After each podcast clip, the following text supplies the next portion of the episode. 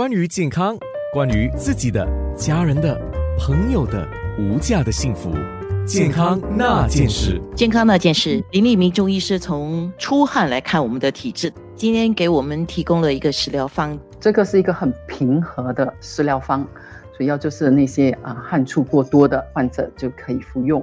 材料是浮小麦，浮小麦用三十克，红枣十克。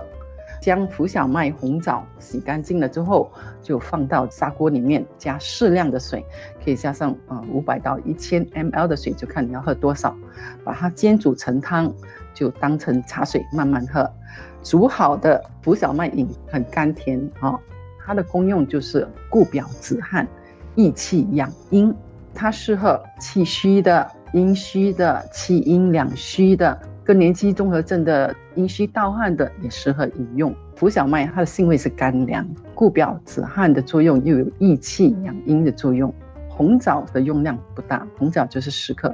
红枣它的性味是甘温，健脾益气、养血安神的作用，所以它能够增强浮小麦固汗益气的作用，平和的一个食疗。但是要注意的，虚脱重症的病人不适合饮用。因为它的药性没有那么强，所以虚脱重症的病人要喝的是独参汤，很浓稠的人参所熬的这个汤，才可以救活这人。另外一点就是红枣，所以红枣我们刚才提到，红枣是甘温，也是一个补血药。